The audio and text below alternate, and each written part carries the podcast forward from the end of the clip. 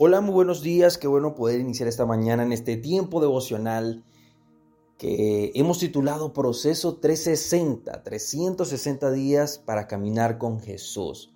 Hoy vamos en el día número 3 y quiero hablarte de persistir. Necesitas persistir en tu llamado. Y quiero que vayamos un momento al zoológico. Cuando vamos al zoológico, podemos ver a los leones, rinocerontes, especialmente los leopardos y tigres. Están en una jaula bastante segura para que no puedan trepar o salir de ella. En un ambiente que los vuelve poco peligrosos. Y colocan en un letrero animales salvajes. Pero si observas un poco más, ahí está el león caminando cabizbajo de un lugar a otro, de un lugar a otro, triste. Quizás tiene ahí por suerte unos tres años, acostumbrado a recibir un pedazo de carne una o dos veces por día. Espera que llegue la noche para no tener que ver esa gente que lo observa y simplemente le lanza basura. Un día más, un día menos, ya perdió la cuenta de cuándo dejó de ser un verdadero león. Y si lo sueltas en su hábitat natural, quizás no pueda ser o ser lo mismo que los demás leones. Hace rato que no ve a sus talentos actuar, hace rato que no toma una presa con sus dientes y quizás nunca lo ha hecho. ¿Por qué? Por la comodidad del cautiverio. Lo mismo pasa en la vida. Quizás por agradar al sistema, a tu líder, a tus amigos, a tu familia, sucumbes a la comodidad del cautiverio. Comienzas a pensar que quizás es lo que te tocó. Olvidas tus garras, olvidas tu fuerza, olvidas ese talento para el cual fuiste diseñado, tu don de predicar, tu don de levantar enfermos, que quien escucha tu voz al pronunciar a Cristo decide rendirse al Todopoderoso. Eso lo hacen algunas personas, pero también lo hacen algunas iglesias.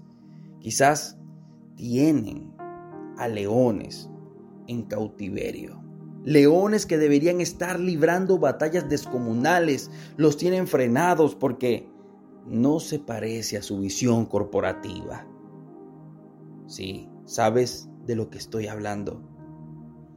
Y quizás tú por todo lo que has pasado, por el pecado que has caído, por las batallas que has librado, dice, bueno, pero ya yo no siento que debería estar hablando más de Dios. Y no logras salir de donde te metiste. Y quizás es mejor, has llegado a pensar que es mejor pasar desapercibido. Pero de cuando en vez alguien te ve, alguien pasa y dice, sigue sorprendiéndose por tus garras, por tus dientes y dice, este debe ser muy peligroso, pero ya ni tú mismo te lo crees. Has estado encerrado tanto tiempo que comienzas a creer que tu lugar es la comodidad del cautiverio. Pero no, quizás es el momento de que tengas que salir, es el momento que tienes que ser liberado de tus cadenas por aquel que vino a liberar a los cautivos. Jesús, Él desea que salgas y seas tú como te creó en tu naturalidad. Y no te creó para estar en el cautiverio, en un sistema que agrada al ser humano sino al sistema original que agrada a Dios. No te hizo para estar sentado, no te hizo para estar sin aliento. Recuerda quién eres, recuerda de dónde vienes. José tuvo que recordar que era un rey con túnicas de colores. Tuvo que recordar ese corazón de soñador, ese corazón de niño que sueña. Y entonces puertas de la cárcel se abrieron para ser el gobernador de Egipto. ¿Tú qué esperas?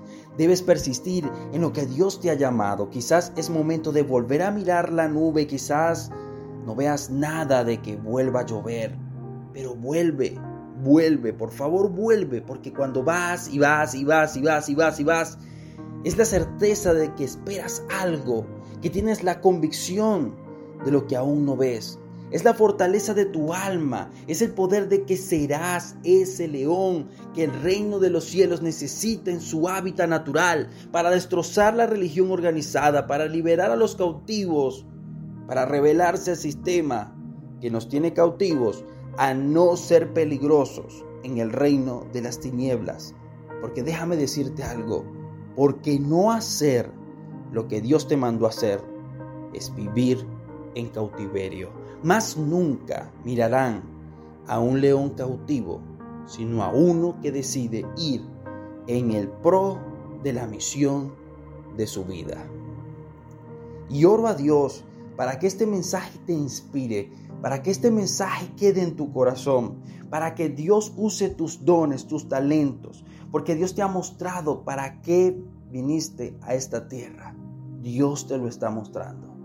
Oro para que Dios coloque esa llama, esa pasión en tu corazón y que este año puedas comenzar a vivir desde tu propósito de vida.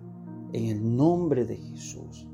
Amén y amén. Te mando un fuerte abrazo, tu amigo Jehová Ortega. Nos vemos mañana en el día número 4.